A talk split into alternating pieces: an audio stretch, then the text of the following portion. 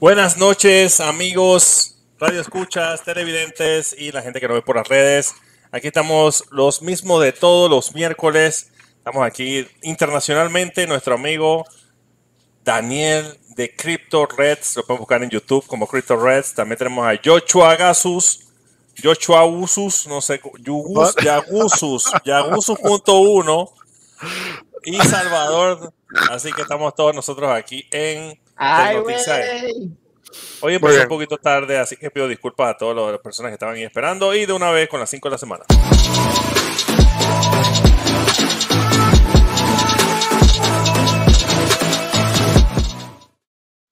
Y bueno, vamos a compartir pantalla inmediatamente. Ups.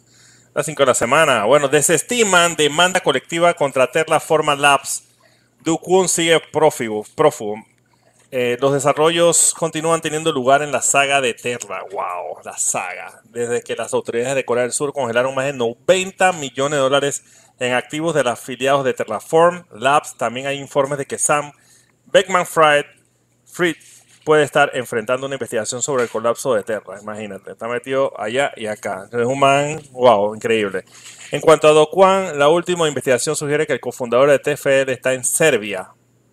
Las autoridades de Corea del Sur han invalidado su pasaporte, lo que dificulta su movimiento. Bueno, cuando uno tiene millones de dólares, es muy, creo que es casi imposible eh, acorralarlo. Aquí lo vemos con varios políticos que están prófugos de la justicia. Kwon ha negado haber intentado esconderse, de todos modos está en la lista de vigilancia de la Interpol. Aunque argumenta que las notificaciones rojas de la agencia no es una orden de arresto, recientemente sugirió involucrar al FBI en un caso en el que TFL envió un, miembro de la comunidad con 1.5 millones de dólares en Luna. Así que imagínate, un buen billetito ahí, Salvador Torres, hombre. Estos son los manes que destruyeron el mercado. Les presento a las personas que destruyeron el mercado, eh, lo que es eh, Sam Backman y este señor Do Kwon. Pero a la vez, a la vez, destruyeron lo malo. O sea que al final van a terminar siendo héroes de mucha gente. Porque ahora han dado, nos abrieron los ojos y han hecho que muchas empresas suban su seguridad para, para las criptomonedas y ahora estamos en el ojo de muchas regulaciones positivas para este mercado cripto, ¿no? Y preparan la segunda serie de NFT de King of Thrones, Salvador. eh, no sé si tú eres fanático de eso. Me late que sí. ¿Cómo no? Me late que sí. En medio de críticas, horas después de Warner Bros. lanzaba al mercado la colección de tokens no fungibles NFT King of Thrones, el marketplace de Nifty, se con- confirmó que estaba, todo se agotó, todo se fue, sold out, como los conciertos de Bad Bunny. No obstante, los diseños generaron críticas en Twitter por parte de los entusiastas de la icónica serie de HBO. Pese a agotarse la colección de Game of Thrones, usuarios lanzaron críticas en redes sociales. La mayoría fueron cuentas verificadas con miles de seguidores entusiastas. O sea, quienes alegaron que fue la peor colección que ha visto en su vida, que su diseño de colecciones no tenía ni visión ni creatividad, haciendo alusión a la última temporada de la serie, que mucha gente dice eso de la última temporada. Por, ahí, ahí pongo de ilustración para los amigos televidentes un, uno de los NFT. Realmente, mm, yo no pagaría por eso, Salvador. Yo no sé si habrá. Mira, sí hay mucha gente porque se vendieron, pero mm, yo no. Yo no sería uno de esos. Yo creo que Joshua sí. Joshua tiene cara que debe tener toda la colección. No, Bueno. y bueno, FTX ha recuperado más de 5 mil millones en efectivo y criptomonedas líquidas. Eso no es nada, no se, no se entusiasmen. Según un abogado familiarizado con el asunto del problema del exchange de criptomonedas FTX ha recuperado 5 mil millones de efectivo de criptomonedas líquidas. Sin embargo, el exchange todavía está trabajando en reconstruir la historia de transacciones y la cantidad total de déficit de los clientes que todavía no está claro. Cointelegraph informó anteriormente que FTX tiene 8.8 mil millones de dólares en pasivos totales. Y en este momento las fuentes dijeron que el exchange tenía muy poco efectivo y activos digitales líquidos que ascienden a un agujero estimado de 8 mil millones en su balance. Pobre gente, me dan tanta lástima, pero bueno, así es la vida. Ay, la vida, ¿qué hice? Ops. A ver, ¿qué pasó aquí? Oh, oh. Y ahora, ah, ahora sí, no pasó nada, gracias a Dios.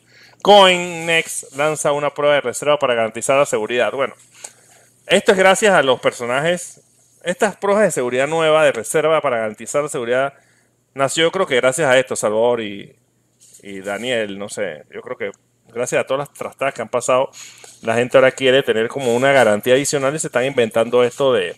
Aunque muchas empresas lo habían hecho antes, ¿no?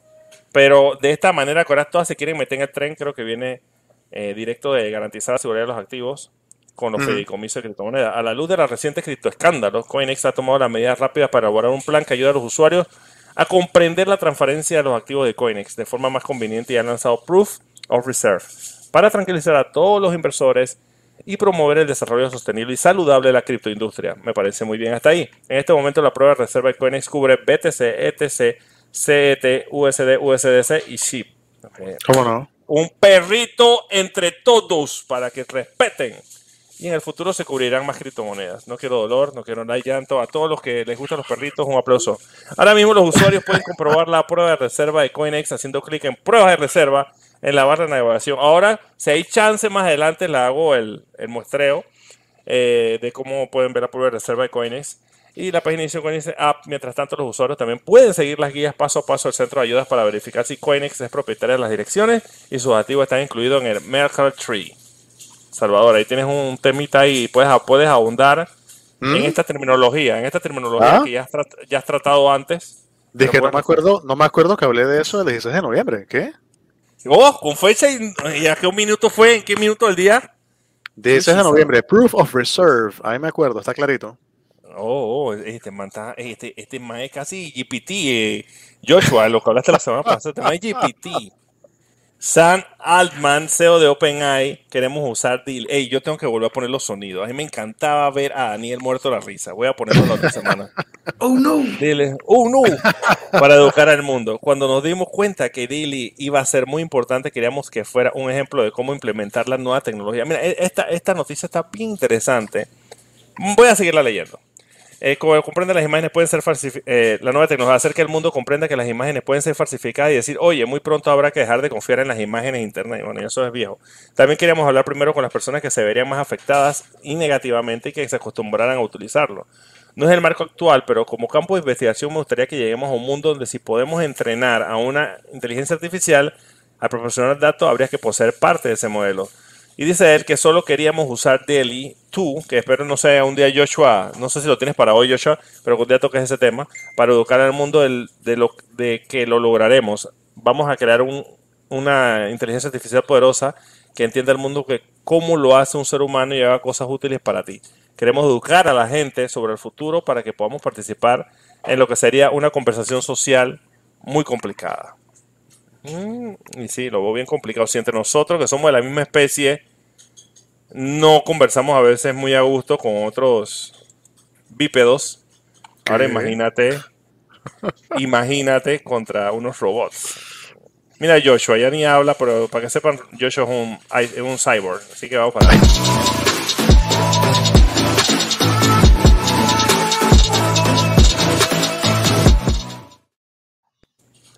Dice Joshua, aquí me está mandando que tenemos problemas para, para transmitir en Twitch. Algo pasó en Twitch. Así que para que ah. sepas. Y bueno, vamos de una vez con Salvador. ¿Ah? ¿Quieres empezar? ¿Quién quiere empezar? ¿Quién quiere empezar? Eh, yo, este, eh, porque, porque justo voy a hablar sobre los AIs que acabas de hablar. Voy a mencionar justo sobre eso.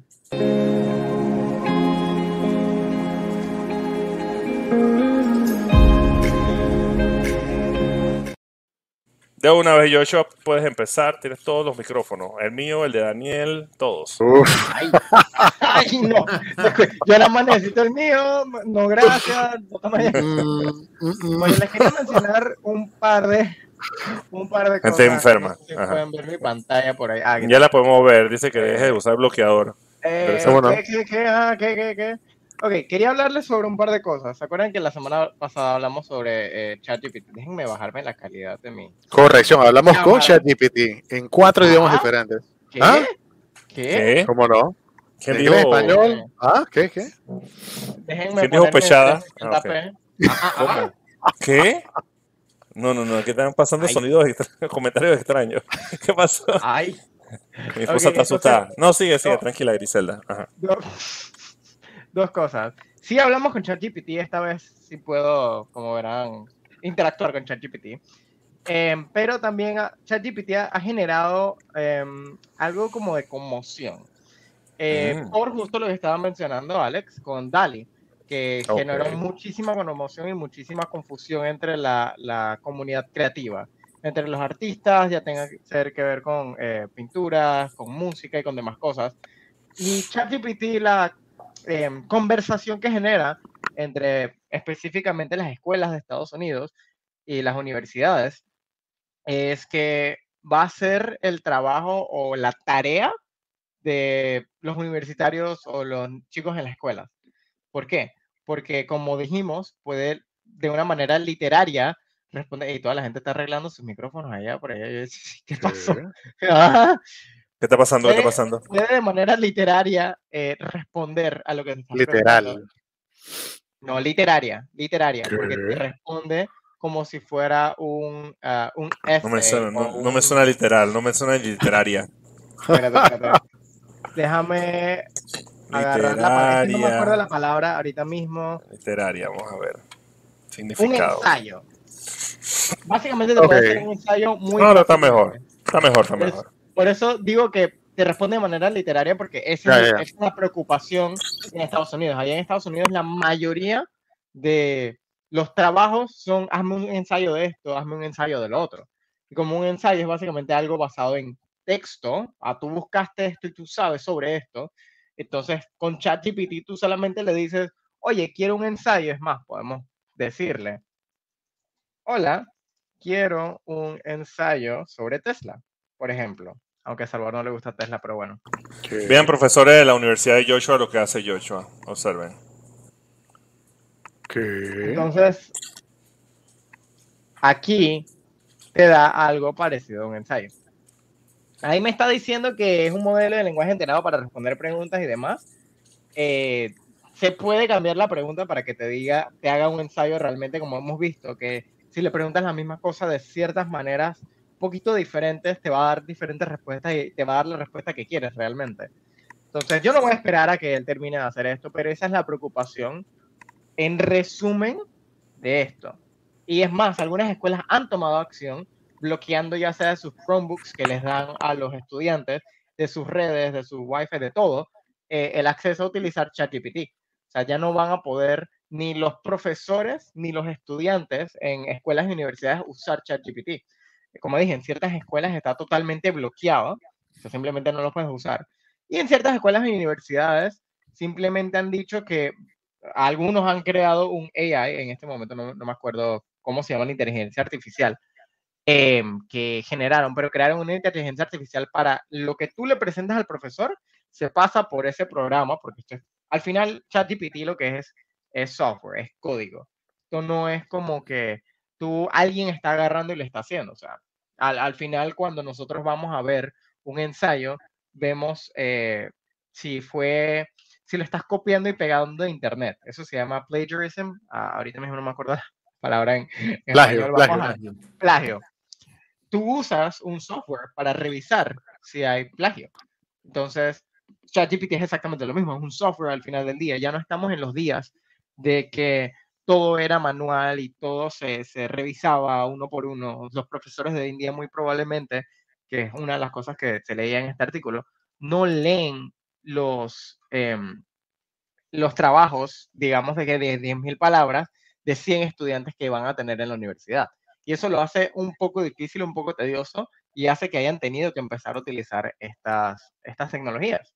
Y no solamente eso, sino que ChatGPT también, Microsoft está eh, planeando invertir 10 billones de dólares en ChatGPT, porque a diferencia de Google, un query, una pregunta que se le hace a ChatGPT cuesta un par de centavos por pregunta. Si tú multiplicas eso por la cantidad de usuarios que tiene ChatGPT, eh, los costos en un solo día son exorbitantes. Estamos hablando, creo que en un solo día como de un millón de dólares, más o menos, mientras que correr Google no cuesta tanto. Razón por la cual Siri y Google, eh, el, el asistente de Google, Alexa y todos estos, no cuestan tanto tenerles un dispositivo como este. Es súper fácil, no necesitas tener tanto poder de procesamiento, porque lo que se nos olvida un poquito al verlo en un chat, al verlo tan fácil y tan accesible, es que esto es un modelo corriendo en, mm, no sé si cientos o miles de procesadores gráficos por, por segundo. O sea, no, no por segundo, pero por, por granja de servidores. Entonces, eh, toma mucho poder de procesamiento, toma mucho poder en, en, sí, o sea, en energía. Tenemos una crisis de energía en Europa ahorita mismo, si no recuerdo, sigue todavía. Entonces, son tantas cosas que esa es la razón por la cual en este momento tal vez no existe y tal vez si Microsoft de verdad invierte 10 billones de dólares para hacerlo mejor y tal vez lo agrega a Bing, como es lo que se estaba hablando, parte de las cosas que se estaban em, especulando, por así decirlo, era de que lo iban a agregar a Bing y por fin Microsoft iba a tener un, lo que decían era que iba a tener un, eh, un, método de búsqueda, un search engine em, que funcionara fue lo que dijo mucha gente que vio esta noticia. Y no solo eso, sino que están pensando una versión profesional o una versión eh, premium, por así decirlo, como el Spotify, para eh, ChatGPT, que pueda, que tenga menos restricciones de las que tiene ahorita mismo. Quizás otra de las cosas que creo que la gente se le olvida un poquito, ChatGPT tiene restricciones no es como que él no tenga limitaciones. Eh, fuera de las limitaciones que tiene, él no puede buscar en el Internet. O sea, él simplemente tiene eh, conocimiento limitado sobre lo que ha pasado en el mundo y eventos después de 2021.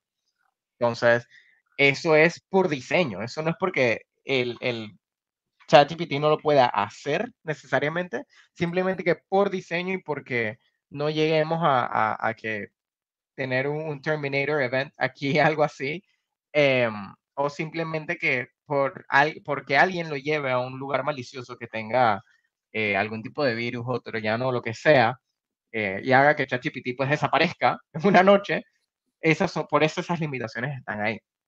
Entonces, hablamos bastante de ChatGPT. Algunas de las cosas que yo quería mencionar era esto. Yo no sé si ustedes lo vieron o sabían o supieron, pero hay una carrera que está sucediendo en Estados Unidos, que es sin ningún tipo de conductor.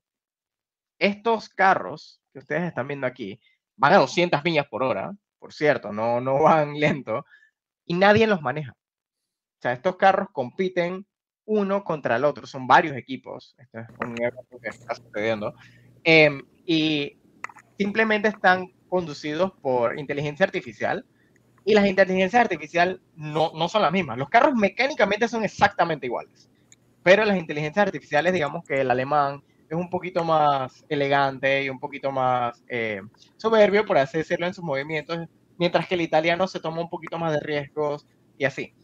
Y esto es parte de, de las, de los argumentos que existían. Aquí está el, el artículo por si lo quieren leer.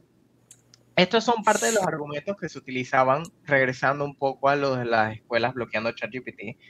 Eh, la, la, inteligencia artificial no es solamente, puede ser utilizada para, sí, voy a hacer mi ensayo y sí, va a hacer mi tarea y sí, ya no tengo que hacer más nada y, pues ya. O sea, también puede ser utilizada para este tipo de cosas. Esto, esto ayuda justamente a que carros como, a que carros tengan un modelo un poco más sofisticado de autonomía en sí. Entonces, esto, esto nos ayuda a nosotros al final del día. Esto fue lo que ayudó a crear esos sistemas de alerta cuando te estás acercando mucho a la línea eh, que, divide los paños eh, en una carretera. Esto es lo que ha hecho los sistemas de que tú presionas un botón y el carro básicamente se gira solo en las curvas. O sea, eh, hay mucha gente Em, que ha visto lo que puede hacer ChatGPT y piensa que nuestro mundo se va a acabar mágicamente ahora porque ChatGPT existe y puede responder un par de preguntitas. Em, pero realmente hemos estado usando la inteligencia artificial mucho antes de muchas maneras diferentes y nos ha beneficiado bastante. O sea, hoy en día con un carro como un Tesla tú puedes literalmente soltar el volante, cosa que no deberían hacerlo legalmente, soltar el volante y simplemente decir, bueno, llegaré ahí en 20 minutos. puedo mirar un poquito más la carretera, puedo disfrutar un poco más de estar en mi carro y no simplemente estar cansado porque lo estaba manejando las últimas cinco horas, por decir algo, en Estados Unidos, por ejemplo. Entonces, eh, mucha gente piensa que es algo negativo. Y yo, en mi opinión muy personal, pienso que es algo positivo el hecho de que esto esté avanzando. Denle dos años. Ni siquiera hablemos de 10 años, ni siquiera hablemos de que Microsoft le da 10 billones de dólares a OpenAI para que lo mejore. No hablemos nada de eso. Simplemente hablemos de que esto puede mejorar. Em, y déjenme ver si puedo, si puedo enseñarles esto. Que esto es parte de CES, que es un... Ah. ¿Ese carro de Barbie? Ah, no, ah. este es un carro autónomo también. Eh, déjenme. Muy bien. Perdón, perdón, perdón. Ustedes no vieron nada. Ustedes no están viendo ¿Qué nada. era? ¿Qué? ¿Qué? Petardas.com. ¿Qué? Ah. Ah. Ahí sí, ahí sí reaccionan. No, o sea, lo que, lo que les quería enseñar era el iDrive de BMW, cómo ha avanzado por la inteligencia artificial.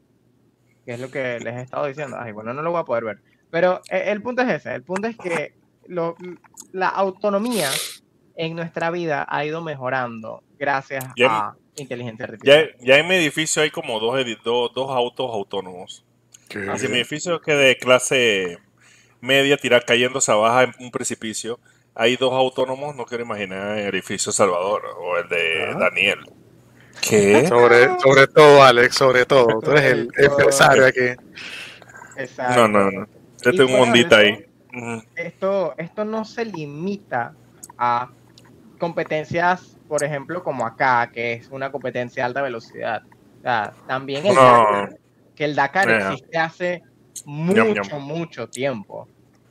Eh, Mira, Joshua, para, involucrarme, para involucrarme en tu segmento un poquito, esta vaina es tan revolucionaria, Joshua Gasus.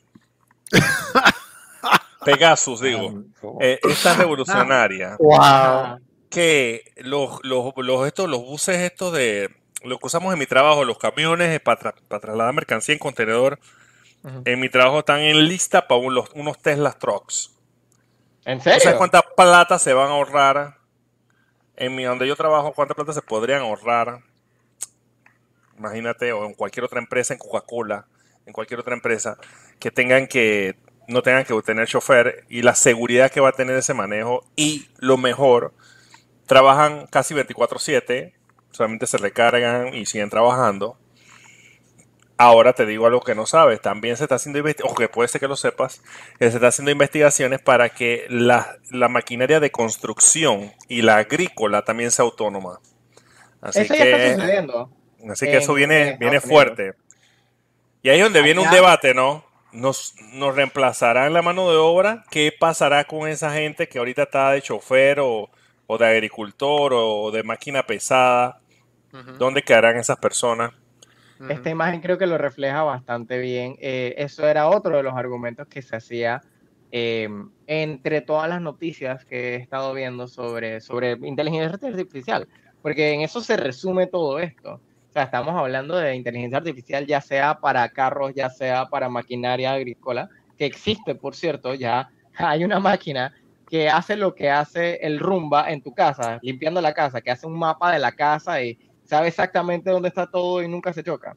Bueno, hay una máquina súper gigante agrícola que básicamente sabe qué planta tienes en cada centímetro de, de, tu granja, básicamente, y sabe cuándo tiene que cortarlas, cuándo tiene que cambiar la tierra o cuándo tiene que sembrar nuevas o quitar las otras. O sea, y lo hace todo completamente solo y tiene una aplicación y tú solamente le das en la aplicación y lo hace. hasta donde entiendo, no sé si es un concepto, si ya existe. Yo sé que vi varios videos sobre ello y yo quedé que, ok. Y eso, eso sí, definitivamente creo que es algo a lo que hay que pensar, porque hay muchos trabajos manuales y esto pasó cuando empezamos a utilizar computadoras. Había gente que específicamente estaba para hacer cálculos en todo el día. Hoy en día existe Excel, por ejemplo. Entonces, antes había gente que específicamente tenía que, bueno, todavía hay gente que son mensajeros. Hoy existe el correo electrónico. Entonces, hay muchas cosas que yo digo que van a avanzar. Yo quiero muy encarecidamente pensar que la gente no sé, simplemente se va a empezar a quedar sin trabajo, pero uno de los consejos que escuché y creo que es muy cierto es que si en tu trabajo tú ves que hay una posibilidad de que ChatGPT, por ejemplo, de alguna manera te reemplace, tú deberías buscar la manera de integrarlo a tu trabajo y hacerte tú más eficiente utilizándolo versus que eso simplemente sea más eficiente que tú solito.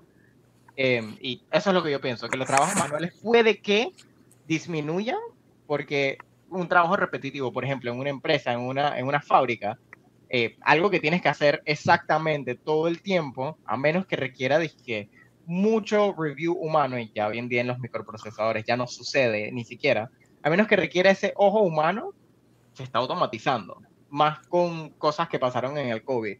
Justo, justo por eso mismo nos dimos cuenta que todo el poco de procesos que requieren un ser humano son vulnerables a que algo le pase a ese ser humano.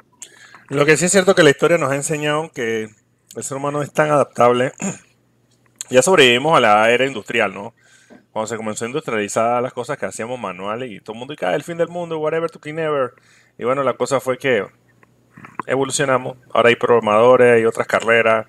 Siempre van a haber eh, otras alternativas. Bueno, bueno, está ya ChatGPT. Ahora, ahora van a ser gente que va a estar cuidando otras cosas, haciendo otras cosas. No creo que sea la gran, el gran final. Lo que sí creo es que ya para uno sobrevivir en este mundo va a tener que tomar educación. No puede uno estar ahí que, ah, bueno, voy a vender mangos en la central. No, no va a funcionar así.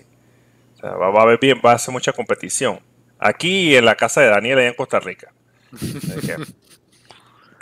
Algo más. Déjame añadir mis dos centavos ahí, Alex, de este, de este tema del otro día. ¿Qué hacemos ahí? ¿Qué está pasando? Dame un segundito, segundito, dame un segundito. Chicos, chicos, chicos. Eh, yo sí pienso que el tema es importante y lo conversamos la vuelta pasada con el señor David Sayed del tema de que reemplacen a la mano de obra humana, de que si la máquina puede o no. Y definitivamente hay un peligro de que reemplacen a la mano de obra humana, eso es inequívoco. O sea, el robot puede reemplazar algo muy manual, como mencionó eh, Joshua, pero igualmente si añades inteligencia artificial a la ecuación, ya tienes que puedes hacer un trabajo intelectual más que solamente manual, ¿no? Entonces, vamos, si ya Kasparov no le puede ganar a una máquina, pero ni de broma, ya Magnus Carlsen no le puede ganar a una máquina ni de broma, las máquinas no solamente son más proficientes mecánicamente, sino también intelectualmente. Entonces ya podemos ser obsoletos en cualquier momento. Entonces yo pienso que sí es necesario, y esta no es la opinión más popular, seguramente Daniel va a pensar, ya viene Salvador con su regulación, pero hace falta algún tipo de legislación que proteja al, a la mano de obra humana, porque de lo contrario, imagínate cuánta gente va a empezar a votar masivamente porque es mucho más sencillo reemplazarlos con robots. ¿no? De hecho, ya en Estados Unidos empezaron a reemplazar mano de obra humana con, robots. Eh, en Japón lo vienen haciendo hace ratito, entonces... ¿Qué? Claro, sí. Obviamente en un país de, primer mundo es mucho más caro pagarle a un empleado que de repente adquirir una flota de robots. Eh, acá de repente no tanto que estamos en tercer mundo, pero es una cuestión de tiempo antes de que ocurra. Eso es totalmente cierto. O sea, al final del día quedamos en una situación como Love, Death and Robots, que es una serie de Netflix por si la quieren ver. y eso, eso básicamente te hace un efecto Black Mirror en el que son varios tipos de final del mundo y, y, todo tiene que ver con, con, robots, es parte del nombre de la serie. O sea, al final del día, algunas de las reglas de los robots que existen en muchas películas es poner primero a los humanos, de alguna manera, no hacerse daño al robot no hacer daño a los humanos y no, no, no tener conflicto con ninguna de esas dos reglas. Y eso es muy, muy, muy básico en lo que se pone. Pero hay otras reglas también que, que se ponen. Parte de la razón por la cual Terminator falló porque hubo un robotcito que decidió, ¿sabes qué? A mí me valen tres pepinos todas estas reglas, yo soy mejor que todos estos humanos y ya. Parte de las cosas que nosotros no sabemos si los robots tienen conciencia realmente, pensamos que no, porque, pero tú no me puedes decir, a mí no sabemos qué es una Bueno, hace poco, hace poco habían, hace poco había unos, creo que era una cuestión de Facebook, que tenían dos, dos inteligencias artificiales conversando y habían hecho su propio idioma. Entonces llegaron los, llegaron los programadores que, están hablando estos manes, ¿qué están hablando? Y estaban bochinchando las dos vainas y tuvieron que apagarlas. Mm. Entonces, imagínate esa vaina, Daniel. Tú llegas a tu casa y están tus hijos hablando de que en otro idioma patuá. ¿Qué, qué, sopa aquí? aquí, ¿qué está pasando? Estamos hablando de que ellos evolucionaron a, otro idioma, primero porque no existía, creo que estaban claritos de que lo íbamos a entender, pero, o sea, cosas como conciencia o libre albedrío es algo que no necesariamente en un ser humano tú puedes juzgar muy bien. O sea, hoy en día un niño de dos años, nosotros no sabemos si tiene conciencia o no, si simplemente está actuando instintivamente. No, no, nosotros no tenemos una manera de o sea, poder medir la conciencia de algo, si algo realmente tiene conciencia. Nosotros pensamos que somos seres conscientes, pensantes definitivamente, pero conscientes. ¿Qué hace una conciencia? ¿Qué te hace a ti ser consciente? Como nosotros no sabemos qué nos hace ser conscientes a ciencia cierta, no podemos decir que las inteligencias... Me estás haciendo dudar que soy consciente. Estoy en este momento sabiendo si estoy consciente o no estoy consciente. El tema de hoy era, era bastante, eh, bastante metido a eso. O sea, que las inteligencias artificiales. Estamos en una Matrix. Pues es posible, quién sabe. ¿Este es el universo 1 o el 7? Pastilla azul, pastilla roja, no lo sé. Eh, no lo sabemos. Al final del día, piensen lo que ustedes quieran pensar. Yo pienso que todos deberíamos, de alguna manera, intentar ser un poquito más proficientes en nuestros trabajos, en nuestra vida, en nuestras existencias, porque tareas manuales, ya empezamos con manejar. O sea, el, el futuro ese que siempre hemos pensado de que los, los carros se manejan solos está llegando a ser cierto. Ya los carros literalmente en una autopista se pueden manejar solos. Tal vez no eviten todos los, los choques, como tal vez nosotros podríamos hacerlo, pero estamos llegando a esa era donde la automatización está haciendo algo real y algo tangible que podemos ver en nuestras vidas. Cuando se automaticen de tal manera que ellos mismos se puedan actualizar, ¿no? Y que puedan evolucionar y que puedan desarrollar eh, eh, inteligencia emocional artificial. Que puedan ah, sentir. ¿Ah? Toda esa vaina, que, los manes sientan que mataron al robotcito, no, que voy a seguir leyes humanas, y le pegan a Joshua. Esas cosas van a tener una, una dificultad en nuestra sociedad porque los robots o los bots o lo que sea inteligencia artificial no se manejan como nosotros y adicional son eternos. Ellos pueden vivir para siempre y esa es una gran ventaja. La verdad es que sí. Pueden estar haciendo una jugada así de, de chess 4D, de hoy hacer algo y en 50, 60 años hacer otra cosa. Y nosotros no tenemos idea porque tú te pones a pensar, bueno, yo ahorita mismo tengo 20 años, tal vez, tal vez con suerte viviré unos 80 más. Y el robot dice, en 200 años, en 200 años yo creo que voy a hacer tal cosa y este más yo literalmente no voy, a no voy a estar ahí para verlo. No voy a existir de aquí a 200 años, por muy saludable que esté. Bueno, Salvador tiene esperanza. Bueno, la cosa que te voy a decir, compañero, mira, te voy a decir. Se le acabó su tiempo. Se le acabó su tiempo, pero ¿qué tiempo? Este tema es como medio controversial, no sé lo que está pasando. Ey, ay, Salvador, eres una canallada, me acabas de borrar la idea de la mente. Ya me, ya me voy a la porra, ya, chao.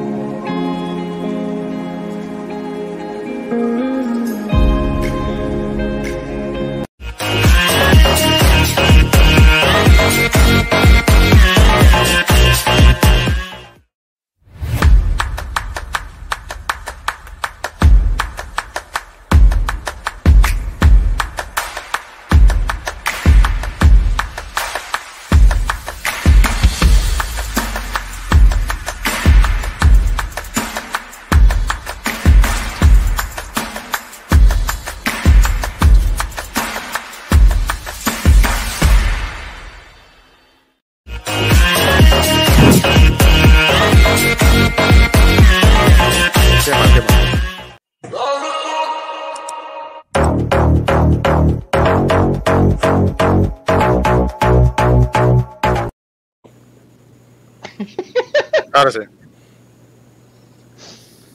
Bueno, Daniel, necesitamos que estés como tu suéter. Chill out. Vamos para encima, Daniel. Vamos. Así, así estamos. ah, bueno, sí, este, presentar, vamos a ver, presentar. Por mientras que Ok, eh, entonces ahí estoy. Ok, perfecto. Entonces, este, bueno, yo les, eh, voy a hablar acerca de un proyecto que ya se supone que debe haber salido hace un montón. Se llama PostChain.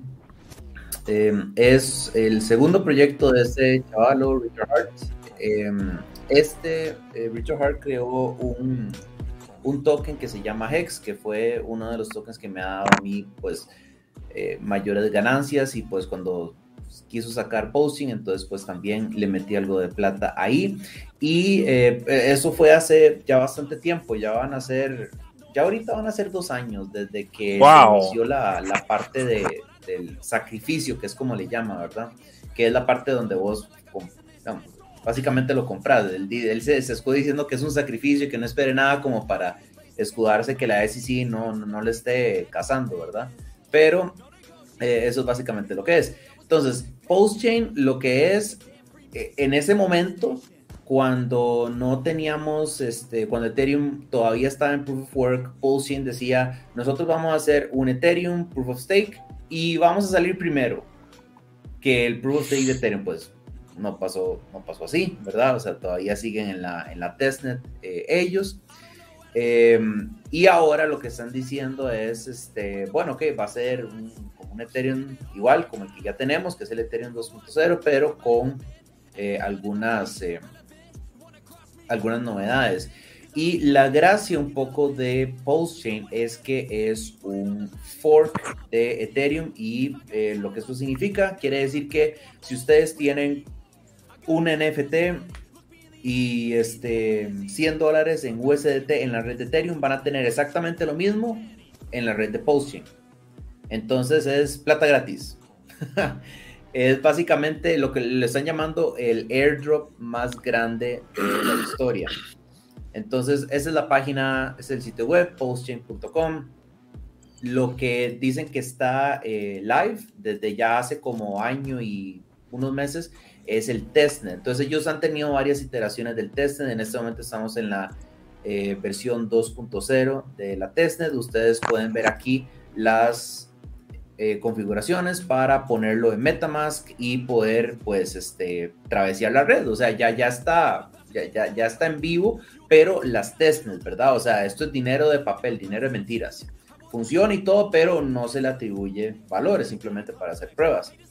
Y eh, pues hay un montón de aplicaciones que ustedes pueden ver. Pueden ver el explorador de bloques como este de aquí, que se parece pues a, a, los que ya este, están existentes. Uno puede ver incluso eh, algunas, algunas de las transacciones. Aquí aparece hasta utiliza un token que se llama Loan, por el motivo.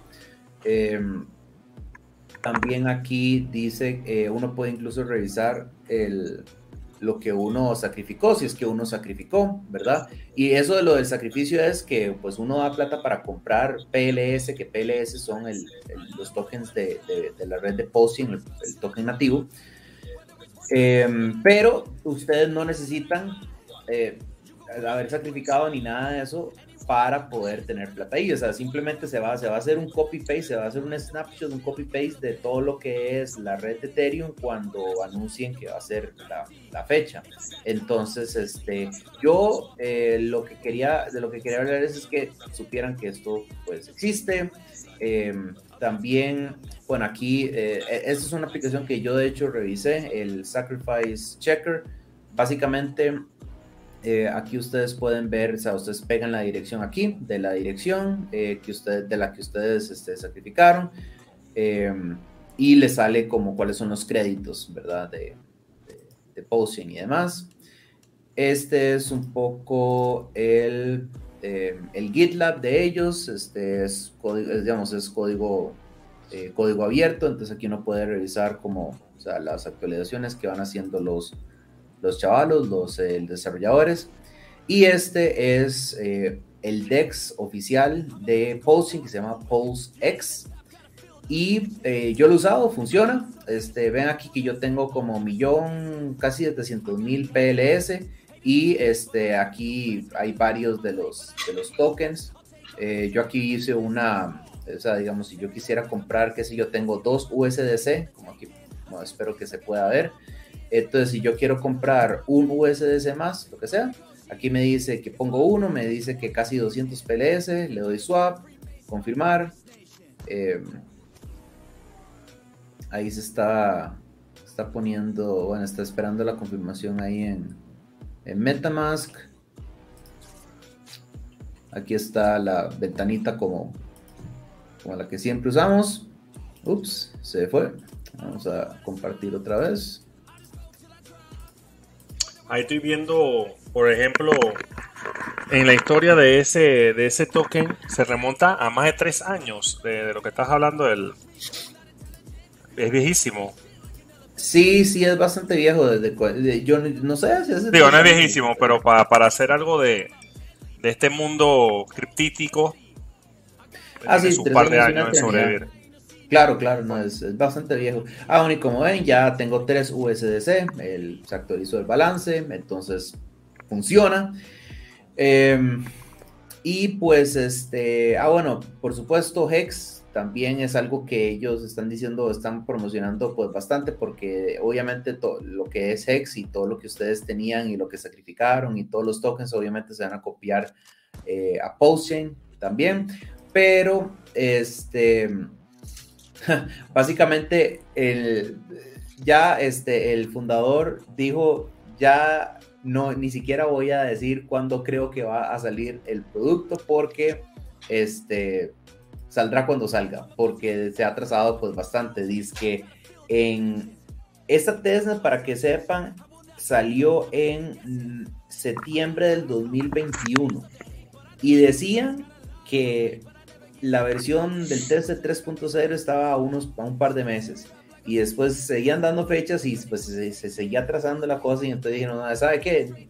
Ya olvídese de eso, ni siquiera pregunte, saldrá cuando salga. Y pues entonces este, la, la gente, sabe eso, eso es lo que hay que hacer. Ahora, ¿cómo puedo hacer plata?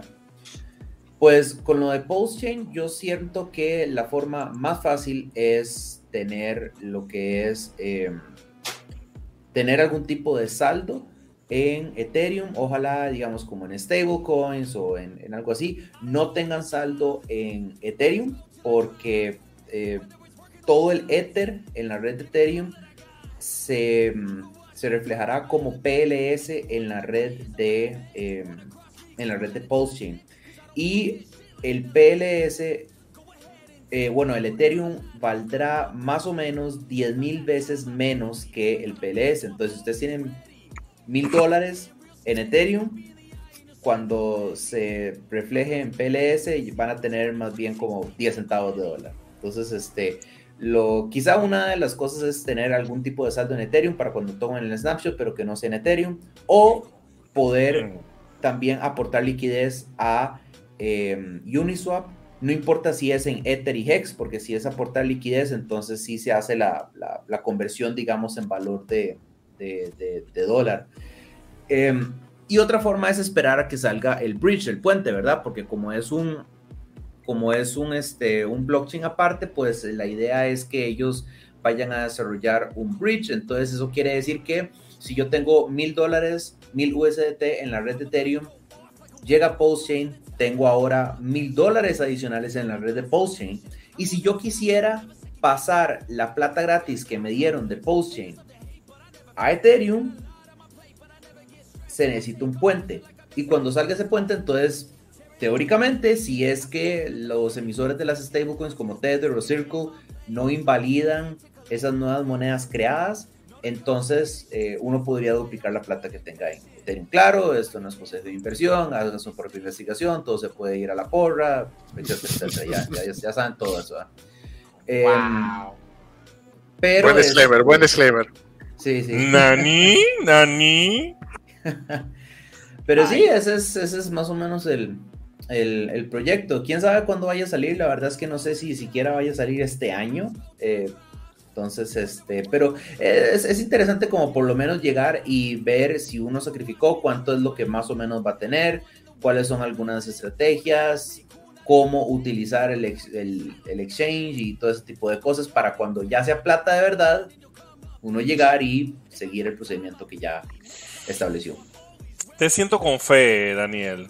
Te siento como que ese proyecto. Sí, sí, o sea, yo de fijo va a salir de fijo va a salir. El tema está en que pues, yo tenía expectativas que saliera eh, antes, ¿verdad? Eh, más porque pues es bajista, ¿verdad? Y sí le metí algo de platilla, entonces yo digo como que salga ya la cochinada, pero bueno, saldrá cuando salga. Me gustó esa palabra, vino del alma, la cochinada. Y bueno, nos vamos de una vez con Salvatore Ferragamo.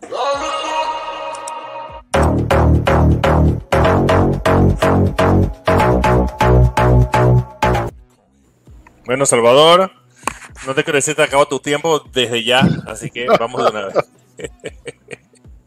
Ahí está la vaina. Ok, vamos a hablar hoy de otro proyectito de, ¿saben qué? Ingreso pasivo. Me encanta, me encanta, me encanta. Pero, una salvedad. Eh, yo sé que estamos en el, en el Trading Bot Season y eso de Trading Bots as a Service está muy famoso. Y hablamos de Automated Capital, hablamos de, bueno, Automated Capital, no, Alpha Capital, hablamos de, Relay Fund, hablamos de, you name it, un montón de plataformas que te dan entre 1 y 2% diario. Bueno, eso no es lo que vamos a hablar hoy. Hoy vamos a hablar de algo que se parece más al mismo Automated Capital en el sentido de que es un PAM. Así que vamos a, déjame ver mis notitas aquí. Ok, so, um, la plataforma que estamos hablando hoy se llama FX como Forex, FX Master Gold. El oh. URL o la dirección se llama fxmastergold.com. No qué me tengo miedo cuando escucho la palabra gold. No sé, me suena órgano gold. ¿Cómo era el otro? Gold no sé qué. Bueno. M Gold, no, no, en Goldex. Todo no, en no, Goldex.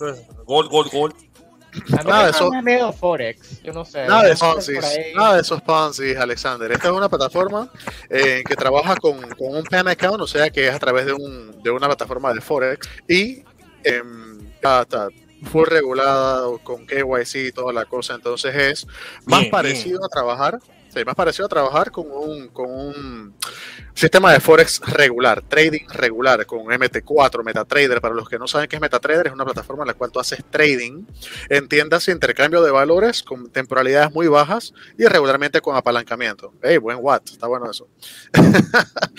ok, so. FX Master Gold básicamente lo que hace es que tú tienes un PAM account. Voy a definir PAM para los que no saben. De todas maneras, yo eh, dejé aquí en las notitas para ver si Joshua de repente las, las pone en los comentarios de, YouTube o la descripción del vídeo, mejor dicho. Eh, nosotros hablamos que era un PAM account en el vídeo de septiembre 7 que se llamaba Automated Capital and Novatech FX. So, ¿qué es un PAM account? PAM significa eh, Percentage Allocation Management Module o módulo de gestión de la asignación de porcentaje. ¿Qué quiere decir? Eh, que el, el, fund manager que maneja los fondos puede hacer el trading de los fondos de muchos clientes al mismo tiempo bajo una sola cuenta. De manera que tienes una acción de esa, de esa gran cuenta. O sea, por ejemplo, ponte que Daniel mete mil dólares y en total se está manejando un millón. Él tiene una milésima parte de lo que está manejando.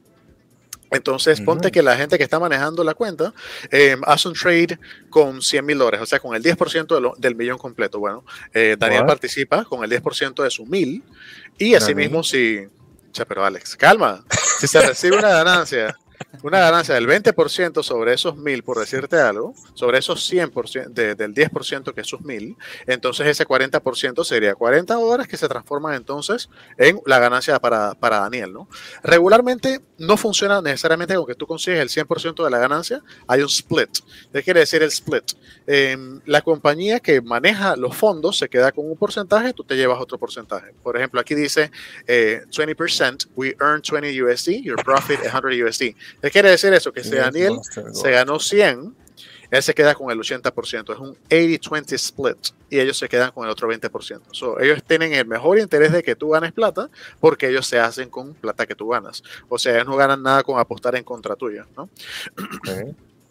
dicho esto, ellos trabajan con el par de oro, entiéndase Shao USD, que es el más lucrativo de los pares de Forex, presenta oportunidades diarias en ello. Gracias a eh, trades experimentados, puedes seguir nuestro Gold Trading Strategy, nuestra estrategia de trading de oro, y todo está totalmente automatizado. Como mencioné, es un PAM. Tú metes tu plata, es parte de un agregado de muchas cuentas y se maneja todo como en conjunto y tú recibes entonces tu ganancia, la fracción que te toca a ti, ¿no? Entonces, una vez que los traders de ellos abren y cierran trades en la cuenta master, en la cuenta principal, los trades y los resultados se van a reflejar automáticamente en tu, en tu cuenta de trading. La meta de ellos es alcanzar 15% de profit, o sea, de ganancia eh, semanal, y su especialidad que es el oro, ¿no? Entonces, básicamente es eso, ¿no? Creo que estás compartiendo otra pantalla, eh, Alex. Sí, te estoy compartiendo lo que tú estás hablando, pero yo sé que tu, tu YouTube no corre, no sé por alguna razón. Ah, ok, ok, ok, ok. So, vamos entonces a bajar un poquito si, si podemos volver a la mía, Alex. Con mucho gusto, compañero. ¡Wow! Yo me pregunté qué estaba pasando aquí y yo nunca puse a reproducir ese video. Ok, entonces, como mencioné, 15% semanal. Esto es lo que ellos buscan. Eso no quiere decir que te va a dar siempre 15%. Estamos hablando del mundo real, no de trading bots, no del mundo de ilusión. Estamos hablando aquí de que ellos te van a dar resultados reales que son totalmente trazables en MT4, en MetaTrader 4. ¿ya? Ellos dicen con trading accuracy, o sea, ellos tienen una precisión en su trading de 80%. Esto es lo que se llama también un winning rate. ¿Cuántos trades ellos ganan? Ellos aproximan un 80%. Realmente es más. Eh, les voy a mostrar. Aquí en My Book, tú puedes buscar eh, FX Master Gold Main que está aquí bajo JamFan, te muestra aquí Absolute Markets, que es la plataforma en la cual se hacen trades, apalancamiento de 1 a 1000, bastantito, usando MetaTrader 4. Ahí puedes ver gain de 97%. Creo que no se ve muy bien. Déjame hacerle zoom para que sea un poquito más claro. Ahí creo que se ve mucho mejor. 97%, Absolute Gain 19%, Daily 1.45, o sea, en promedio ellos ganan 1.45, mensualmente 54.9, ese es el promedio. Fíjate que ellos buscan un 15% semanal, así que mensualmente sería un 60, pero no, ellos no están pegando exactamente el 60, ellos están buscando un 15%. Puede que sí, puede que no le peguen. El drawdown, esto es súper, súper importante. Em, yo, como les mencioné, yo, yo mencioné esa plataforma de Remedies Capital en, creo que fue septiembre, es decir, septiembre 7. America Capital tuvo un problema de drawdown del 50% y básicamente em, eh, se, se, defecaron en el capital de la gente, básicamente. Entonces, em, fue un, un, escándalo que hubo y sí, em, no fue un, un, jalón de alfombra, porque eso no es un rock sencillamente gestión de riesgo gestión de riesgo mala. Entonces, con que tú veas drawdown de 1.7% at any given time o en promedio, ¿qué te quiere decir eso? Que esta gente nunca está como realmente in the red, realmente nunca llega a un punto de que están arriesgando mucho capital. Y eso me parece una gestión de riesgo impresionante. Ellos ponen en su sitio eh, bueno, aquí no lo dice, en alguna parte de esta descripción habla del drawdown máximo como un 5%. Eh, a ver si lo veo. Ahora mismo no lo encuentro. Salvador, eh, perdona que te interrumpa. Explícanos a la gente que no sabemos nada qué es drawdown, qué, qué significa y por qué es importante. Ok, cuando tú haces un trade, eh, vamos a decir que tú haces una inversión, para ponerlo más sencillo, en lugar de un trade, eh, sin apalancamiento. Apalancamiento complica las cosas, pero digamos que estamos invirtiendo. Yo compro Tesla ahorita en los 120 y poquito que está, 123, digamos. Em, y de repente Tesla día siguiente es 5%. Y yo, ah, qué nítido. Yo puse mi take profit en 10% de ganancias, que quiere decir que se va a cerrar automáticamente esa operación cuando yo esté en más 10%. Pero, ¿qué tal si va hacia abajo? Entonces, si va hacia abajo, puede que vaya, ponte que de los 123 baja a 118, a 115, a 110, y estás bajando menos 5, menos 10%. El drawdown es el unrealized loss que aún no has tomado, pero que puedes estar tomando en cualquier momento. Entiéndase, ese 10% hipotético que estás perdiendo, ese es un drawdown. Entonces, si tú pones un stop loss de menos 2%, por decirte algo, nunca vas a llegar ahí, ¿no? Si tú pones un stop loss de menos 1, nunca vas a llegar ahí. Pero tienes que hacer esa gestión de riesgo en que tú pones, por ejemplo, voy a ganar 4 y puedo perder hasta 1, un 4 a 1 o 1 a 1. Puedo ganar 5 dólares o perder 5 dólares, ¿no? Pero una buena gestión de riesgo busca un drawdown mínimo y yo considero que 10% o menos es saludable. Por lo menos eso es lo que he aprendido en mis poquitos años en este mundo de trading e investments. ¿no? Así que drawdown viene a ser eso, una pérdida no realizada que, se, que está ocurriendo en un trade o en una inversión. ¿ya? En el mundo de trading se dice drawdown. ¿ya? Así que cuando tú ves 1.7, eso es muy bueno. So, eh, ¿Cómo andamos de tiempo? Quedan seis minutos, ok. Así que aquí tú ves entonces de hoy, de la semana, del mes, del año, todo en verde, muy bonito. Aquí vemos entonces longs one y shorts one. Long es cuando tú apuestas que va hacia arriba, shorts es cuando apuestas que va hacia abajo. Ven que tiene 83%, 82%. Ellos decían que un 80%, bueno, están hasta mejor de lo que ellos dicen que van a conseguir. Eh, aquí está ahorita mismo los analytics eh, de noviembre, de diciembre y de enero de 2023. Obviamente enero estamos apenas al 11, así que ya llevan más de 1% por día. Y en diciembre, entonces, que sí se ve el mes completo, 52%, que es también más de 1% por día. Eh, no, no exactamente un 2%, pero entre 1.5 y 2%, bastante bueno. Y noviembre, como no tuvimos el, el, tiempo completo, no llegamos entonces a tener el 50 y pico, 60%. Pero aquí está el promedio, como mencioné, 1.45 por día, 54.9 por mes, lo cual es buenísimo, ¿no? Recomendación. inició el 26 de noviembre del año pasado. Sí, sí. Realmente ellos dicen que tienen 15 plus años de experiencia. Si te fijas acá, más arriba. Un poquito más arriba. Ahí. Donde estaba aquí. 15 plus años de experiencia. Realmente tienen que tomar todo esto con un grano de sal, como se dice en inglés. Tú no puedes creer todo lo que tú lees. Pero lo importante es que, uno, tu plata está en Absolute Markets, no está necesariamente en una cuenta, en una cartera que alguien puede jalarte de la está en un exchange o en un, eh, vamos a decir, en una entidad regulada que no, no te puede jalar tu, tu, plata así como quien jala la alfombra. Eso es un plus para mí. Así que si ellos dicen 15 o 20 o 50 años de experiencia, para mí eso no tiene importancia porque realmente no me pueden jalar la alfombra. Lo segundo importante es la gestión de riesgo, que no se vuelen tu plata como eso hablo, eh, Ahora, Capital, gestión de riesgo, se ve muy bien ahorita mismo. Esta eh, línea de, de, crecimiento se ve lenta pero segura, lo cual es algo que tú siempre quieres ver, lenta pero seguramente hacia arriba. Entonces, bueno, se, ve súper bien ahorita mismo, ¿no? Aquí hablan de 100% gold trading, ellos solamente manejan el par de oro con, con dólares. Copy trading strategy, como ya mencioné, tú estás copiándolos a ellos porque eres parte de un PAM. Siete días por semana support, ellos tienen un Telegram en el que puedes conseguir soporte, así mismo por correo. ¿Cómo funciona Copy Trading? Bueno, básicamente todos somos parte de una cuenta grande, el master, y tú estás entonces por medio del PAM allocation como parte de ese master. Cuando ellos ganan un 10%, tú ganas un 10% menos la comisión de ellos. O sea, tú te quedas con un 80% de la ganancia, ellos se quedan con un 20%. No hay más management fees, no hay hidden charges, no hay cargos ocultos. Eh, ¿Qué más? Copy Trading Breakdown, estamos enfocándonos en oro, no usamos un robot, son personas los que hacen el trading. Por eso ellos dicen que es muy importante y toman en consideración noticias, cosas fundamentales, lo cual una inteligencia artificial, salvo que esté bien conectada con el mundo real, no lo va a hacer. Eh, la meta de ellos es 15% semanal, como ya mencioné. Proveen buen soporte, dicen ellos. Su solución es win-win. Ellos ganan, tú ganas. y todo es automatizado porque es un PAM. Eh, ¿Qué más? Para arrancar, abres una cuenta con el Trusted Broker, entiéndase. Eh, Absolute Markets. El, apalancamiento lo abres de 1 a 500. Ellos pueden llegar de 1 a 1000, pero estos son los settings que tú le vas a pedir a ellos que tengan, ¿no?